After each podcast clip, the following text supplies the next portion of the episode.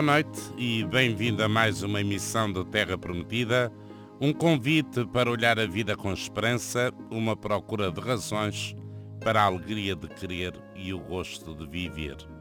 Eu sou o Padre Jorge Duarte, comigo está também o Paulo Teixeira. Esta semana tomou posse o novo Presidente da República de Portugal, o professor Marcelo Rebelo de Sousa. E entre as cerimónias da tomada de posse, um dos momentos foi uma cerimónia religiosa, melhor dizendo, interreligiosa, na Mesquita Central de Lisboa. A oportunidade desta iniciativa, o seu sentido, a sua razão de ser, o que se pretendeu com esta celebração interreligiosa é o assunto para esta noite dialogar com o cônego Rui Osório. Sou cônego, muito boa noite. Muito boa noite. Tivemos esta semana a tomada de posse do novo Presidente da República Portuguesa, o professor Marcelo Rebelo de Sousa, e na sua originalidade e na sua forma de ser, eh, no conjunto das cerimónias da tomada de posse, eh, ele introduziu uma novidade, que foi a participação numa celebração interreligiosa na Mesquita Central de Lisboa. Num Estado laico, aconfessional, no dia da tomada de posse do novo Presidente da República, eh, como viu eh, esta iniciativa, ou seja, ter um momento eh, de oração, mesmo sendo ela interreligiosa, como momento das cerimónias da tomada de posse? A tomada de posse do professor Marcelo Rebelo de Sousa condiz muito com eh, o seu perfil acentuadamente mediático, de, para além da sua competência académica e cultural como grande professor eh, da Faculdade de Direito de Lisboa, ele tornou-se desde muito novo jornalista de, de, grande nome, quer no Expresso, de que ele é um dos fundadores, nos anos 70, quer depois mais tarde em comentador em diversos canais de televisão e também continuando a ser colunista de alguns jornais. E pela sua singularidade, pela sua, pela sua competência profissional e mediática, pela sua dimensão cultural, ele é uma referência e foi por isso que ele também conseguiu ser logo eleito à primeira uh, e, e, ter uma, uma simpatia generalizada e, e, e, levou isso logo para a tomada de posse. O dia foi muito cheio. Eu não sei como é que ele tem tanto, apesar da sua idade, tem tanto fôlego, tanta, tanto, tanta capacidade. Foi cheio e variado. E muito variado essa variedade é uma das singularidades do Marcelo. Pois, uh, Nós vamos, mas... vamos ter que contar com ele, uh, espero que até que não exagere, porque ele vai ser muito mediático ah, sim, mesmo na ontem, presidência. Por exemplo, uh, e nós ficámos certamente todos contentes, ainda veio ontem ao veio ao Porto, sim, no Porto centralizando, uh, digamos, a, a, Lisboa. Ele tem umas singularidades. O, o, vai ser difícil que todo o seu staff, todas as pessoas que estão a, a colaborar com ele, porque ele não, não pode fazer tudo sozinho, e é natural que nestes órgãos de soberania de tanta responsabilidade, ele tenha que ter um bom staff de assessores e colaboradores que lhe sejam leais e que o, o ajude uh, na imagem e na mensagem e, e, a, e a praticar bem as competências que ele tem constitucionais como Presidente da República. Agora, ele vai saltar as barreiras muitas vezes. Claro, Rizar, mas não tenho dúvida eh, mesmo uh, admitindo tudo isso e as surpresas uh, que esperamos todos agradáveis que ele nos vai dedicar ao longo do seu mandato. Vamos à sessão eh, interreligiosa. Vamos à ação interreligiosa Sim, porque... Também é uma singularidade. Eh, claro que há uma, um certo consenso à volta da pessoa do novo Presidente da República. Sim, sim. E ele próprio, na sua campanha, nos seus discursos, falou muito em sarar feridas, em criar consensos, em construir pontes de diálogo e, portanto, uma cerimónia interreligiosa eh, é exatamente isso. Eh, tu já, já, já situaste bem, agora, dizendo que num Estado laico, como é o Estado Agora, português... o que eu estranhei foi não haver eh, nenhum comentário à própria iniciativa em não, si. Não, que depois eu gostava está... de falar com o senhor sobre o que ele disse. Ela está bem Mas a bem própria enquadrada. iniciativa é, vamos em perceber si um pouco, vamos perceber a própria iniciativa na sua originalidade, vamos perceber o cenário, vamos ver porque é que pronto, podia escolher outro templo, mas escolheu a mesquita do, dos muçulmanos, que já tem alguma representação, mas não é tão numerosa como isso, mas, mas tem uma, uma boa representação aqui em Portugal.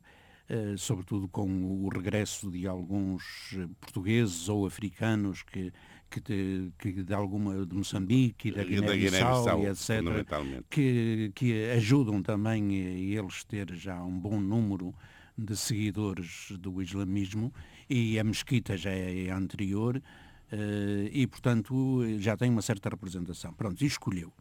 Ora bem, mas vamos à questão de fundo que tu equacionaste e bem.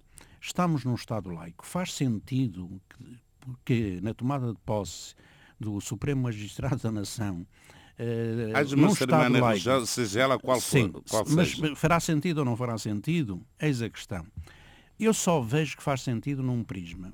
O, dos direitos humanos dos, e das liberdades fundamentais, um dos quais, e nobre e digno, e, e, que tem plena atualidade até pelos problemas e os contenciosos, mesmo às vezes violentos, por, por razões, por motivações que não são exclusivas, mas também são religiosas, vejam-se os fundamentalismos, sejam islâmicos, sejam cristãos, ou seja, de outras índoles religiosas por esse mundo fora, que têm posto a ferro e fogo algumas situações dramáticas eh, que, contra a paz, contra a justiça, contra a fraternidade e a harmonia entre as pessoas. E, portanto, o problema religioso e o seu impacto que não é exclusivo da, da violência, da guerra, dos, dos, contenciosos, mas está muito presente, é um fator hoje que deve ter sido tido em conta.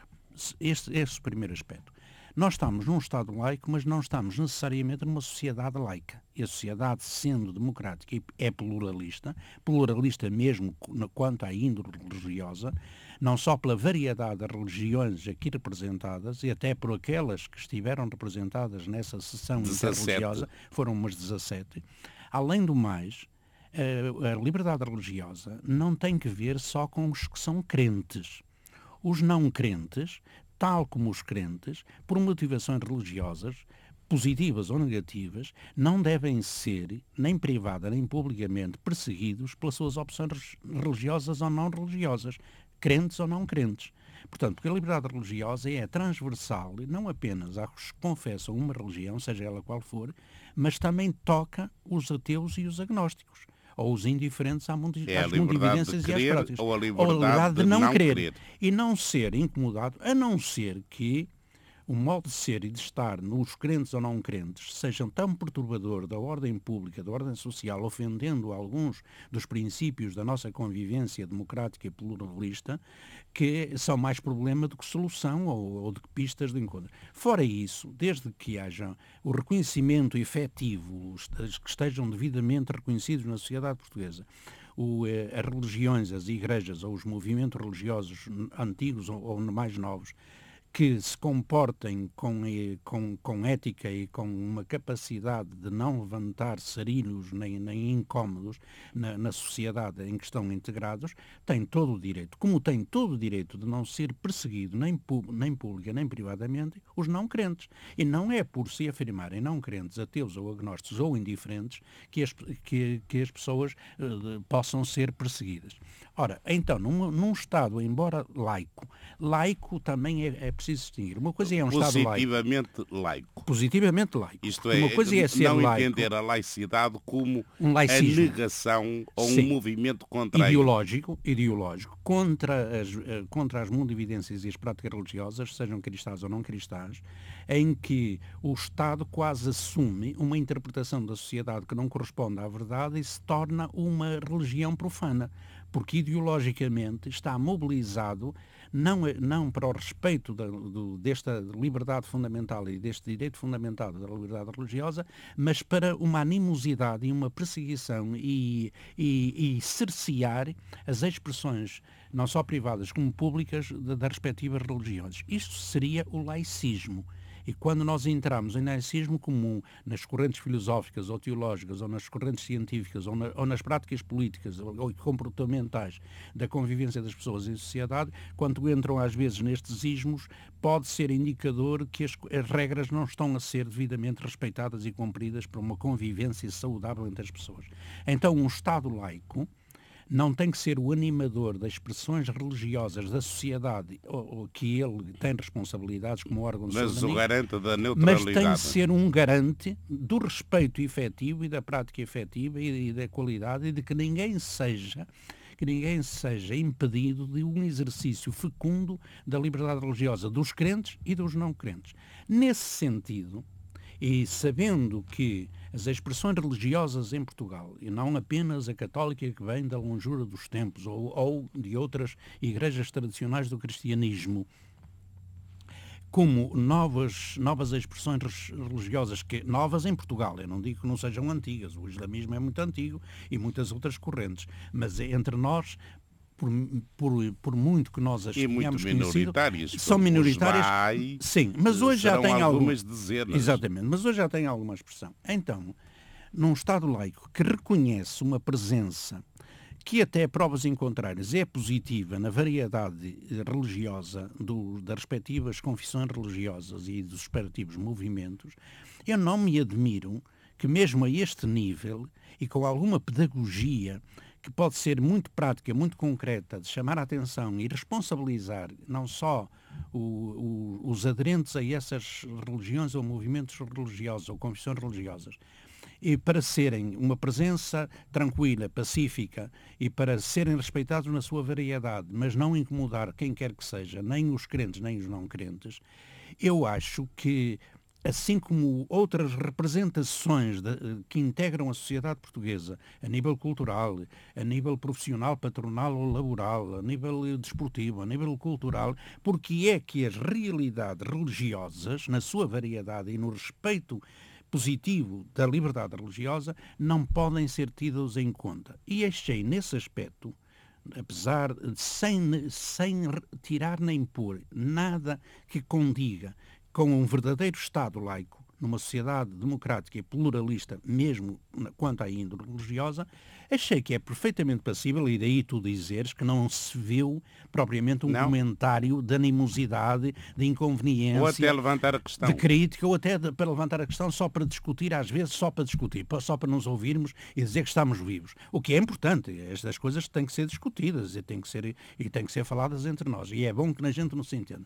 E como sinal de entendimento do que é positivamente a liberdade religiosa, e não apenas negativamente, ou não, ou não apenas numa, numa atitude militante de uma, de uma religião quase profana, em que servimos dos parâmetros cívicos, políticos, eh, para fazer um combate, para erradicar uma realidade que está aí no terreno, que é as expressões religiosas das pessoas. Falava há pouco uh, da pedagogia desta própria iniciativa. Eu, para mim, é, eu, eu para mim, vejo por esse prisma. Vejo por esse prisma. duas palavras, a palavra pedagogia e, e depois também a palavra atenção. Provocar atenção. E eu queria pegar nessas duas palavras, uma de cada vez, palavra que o professor Marcelo Rebelo Sousa, no Presidente da República, eh, disse na Mesquita Central de Lisboa, uma delas foi sobre a liberdade religiosa e afirmou sobre uh, a liberdade religiosa que ele se assume como garante dessa mesma liberdade. Porque é uh, garante da Constituição. Mas, uh, logo a seguir, ele explicita o, o conteúdo de, desta expressão. É que muitas vezes nós utilizamos a palavra liberdade religiosa, mas falta há muitos entendimentos sobre o que isto quer dizer. O, que conteúdo é que tem? Que conteúdo é que Ou tem? Que quer, e, o que é que queremos dizer com isso? E o novo Presidente da República diz, define, que hum, a liberdade religiosa que a nossa Constituição consagra supõe, e estou a citar, a liberdade de não crer, mas que para os crentes vai além da mera liberdade de culto. Esta mesma liberdade implica o respeito de cada confissão. E ela continua. na sua visão do mundo e da vida, expressa no espaço privado como, como no, no espaço público. É por isso que eu digo que é pedagógico. Esta definição de liberdade religiosa... E contempla todos os aspectos mais fundamentais da, da sua expressão. Sim, mas vai implicar muitas coisas. Mas, mas Até é, porque é nós é isso temos, que É isso que eu, que nós eu como estamos crente... num, num tempo em que a tendência, de algum modo, é eh, reduzir a liberdade religiosa... Privatizá-la ao privado sim, sim, sim, e fundamentalmente ligá-la um, à liberdade do, do culto. Podermos e, portanto, ou não que é manifestação pública podermos ou, ou não. sinais públicos de pertença a uma ou outra vistos. religião são mal vistos. quando não proibidos. Sim quando não proibidos ou pelo menos geram alguns incómodos. E nesse sentido... Geram tantos incómodos que os militantes e apologistas de cortar cerce todas as expressões religiosas chegam ao cúmulo de entender que um simples toque de sinos, eu não digo aqueles sinos que estão sempre a tocar por causa das horas e, e dos cânticos e tudo, mas um simples toque de sino é poluição sonora. Uma procissão que sai à rua é um afrontamento àqueles que não creem. Ou é aos muçulmanos. Um crucifixo que as pessoas trazem pendurado ao peito vai ser uma ofensa. Ou os jogadores que entram a jogar futebol e se benzem, eh, se, forem jogar ao Médio Oriente, pode ser um perigo. Países, em alguns, alguns países, é, é proibido. É proibido. É preciso tirar do Real Madrid a cruz que tinha na coroa do Real Madrid. É preciso não sei quantas coisas, mas estamos num mundo louco andamos sempre a, medir forças. E então, no mundo religioso, porque tem uma carga uh, multissecular e tem uma presença significativa, em que às vezes também, a partir das mundividências e das práticas religiosas, houve abusos, não vamos pensar que nós somos os inocentes do serviço e que somos sempre perseguidos. Nós também fomos perseguidores. Também fomos perseguidores, também abusamos do poder, também cometemos os nossos erros. E uma sociedade evoluída, uma sociedade desenvolvida, tem de ter este entendimento que, felizmente, a Constituição da República Portuguesa consagra e que o, o, o, novo Presidente da República soube interpretar nas situações que tu acabaste de fazer, é por isso que eu lhe chamo pedagógica, esta, esta, esta, esta atitude, porque ele soube interpretar o grande conteúdo da liberdade religiosa. Primeiro, é, é a liberdade religiosa respeita os não crentes, como respeita em igualdade de direitos e de obrigações os, não, os crentes e, e a variedade e a variedade dos crentes, quer na sua expressão íntima, privada, da sua consciência e da sua comunhão com o Deus em que acreditam e tirando partido depois das suas expressões religiosas de, com os que têm a mesma fé, quer no aspecto público. E no aspecto público não precisamos, sim senhor, precisamos ter regras. Eu acho que uma sociedade que, que é eh, plural religiosamente, primeiro, não tem que privilegiar uma única expressão religiosa, eh, mas também não tem necessariamente que a dificultar. Desde que cumpra as regras fundamentais da convivência fraterna e, e cívica e, e, social e cultural, eh, pode manifestar. Porque essa tendência ideológica de, de religiões profanas por motivações cívicas ou políticas ou de opções que as pessoas fazem na vida e fazer uma militância contra as expressões religiosas, sobretudo na sua vertente pública, isto é, isto chama-se as questões religiosas, que foram notórias com a expulsão do, das ordens religiosas do país no tempo do Marquês de Pombal, que foram notórias da implantação da Primeira República. A questão religiosa acabou, também foi um contributo para acabar com a Primeira República. notória na Espanha. Como está a ser notório e como poderia ser entre nós, que felizmente depois da Revolução de 25 de Abril, mesmo pessoas que não são necessariamente crentes, por exemplo o Mário Soares, que se confessa um agnóstico ou um ateu, mas como líder político preveniu sempre não vamos repetir os erros é da Primeira República. Eu, aliás, eu na convivência e na roda dos meus amigos, eu não ando sempre a perguntar se você crê ou não, ou não crê, ou se crê desta maneira ou se crê daquela. E se eu ultrapasso, eu confio, antes de mais, nas pessoas que são minhas amigas, sejam crentes, não? É? eu tenho amigos de todo o género muçulmanos, não crentes eh, e tudo. E não há problema nenhum, desde que todas nós sejamos pessoas de bem. Coronel claro que eh, todos nós sabemos que o novo Presidente da República, o professor Marcelo Rebelo Sousa, é um católico assumido. Sempre deu importância e, e também era um pensador sobre essa questão do fenómeno religioso. Várias são as conferências, eu ouvi algumas, sim, sim, sim. que há anos esta parte ele tinha feito uh, exatamente sobre esta questão.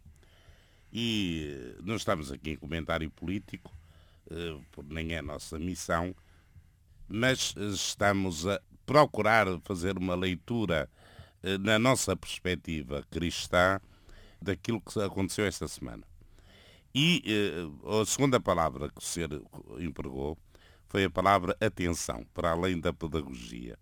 E eu penso que essa cerimónia interreligiosa, de algum modo, chama a atenção para a importância do fenómeno religioso na sociedade.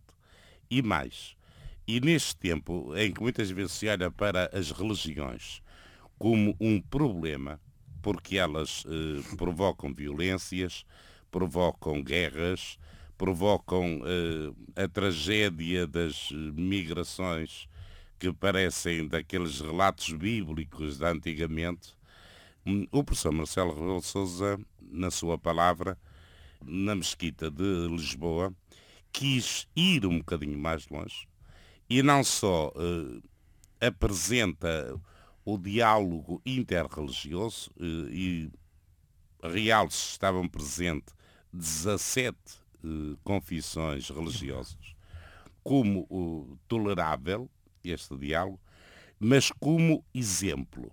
E, e eu esta parte achei muito curiosa do discurso dele.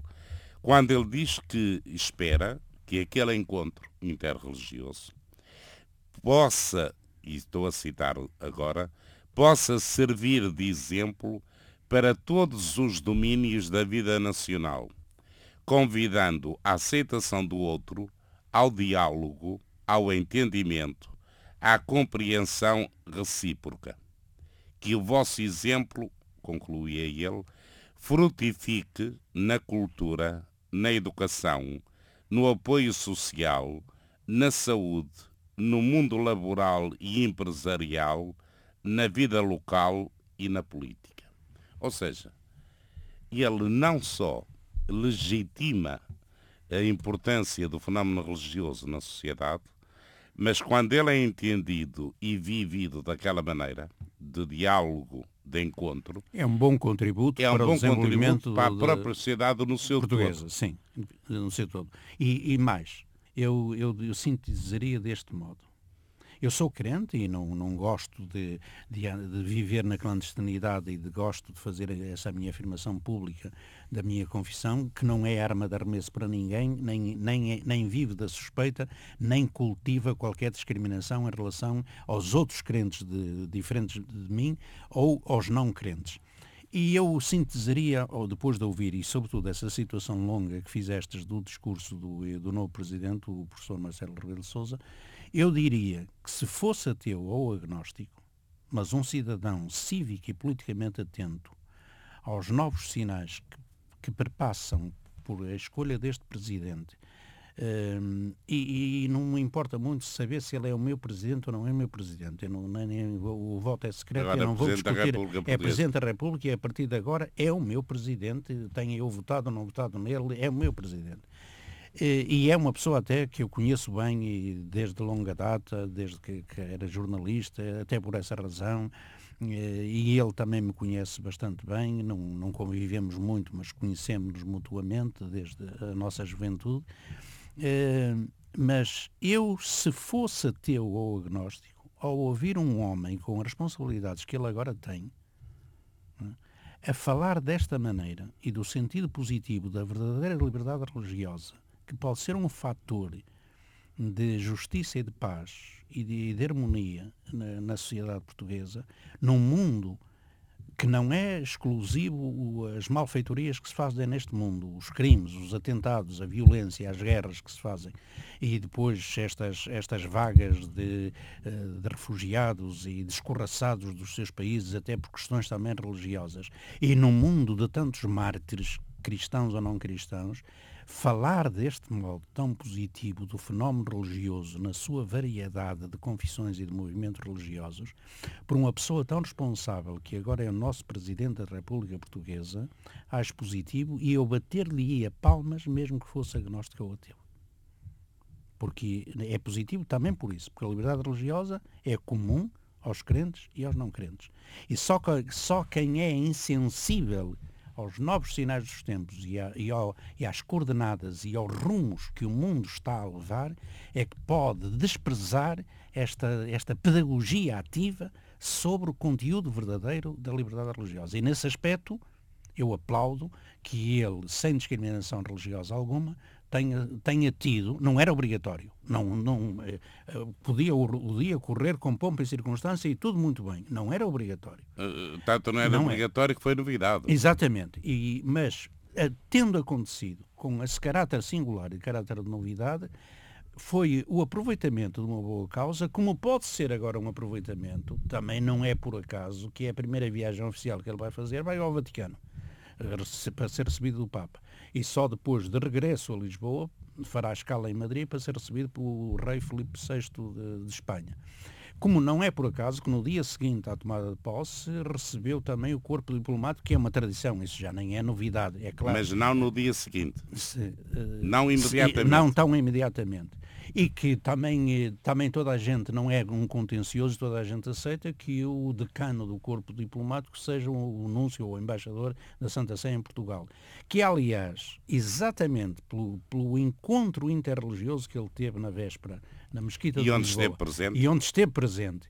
E pela singularidade de tudo, o próprio núncio fez um discurso muito ao sabor do ato pedagógico e, e, culturalmente correto do próprio Presidente. E falou do caráter uh, universalista do, do, povo português e da singularidade que pode ter e do papel importante que, sendo um povo pequeno e um povo hoje que tem alguns problemas no seu desenvolvimento económico, social e etc., como é que ainda tem algumas possibilidades de ter uma presença até eh, concordante com um passado glorioso como tivemos, e ele citou alguns nomes de portugueses ilustres, e pode ter um, um papel singular nesta, uh, nesta car característica universalista de, de, dos portugueses. E o nosso tempo esgotou-se e, e, aqui fica também um, neste novo tempo de esperança, que é sempre a tomada de posse de alguém, este desafio para que esta cerimónia interreligiosa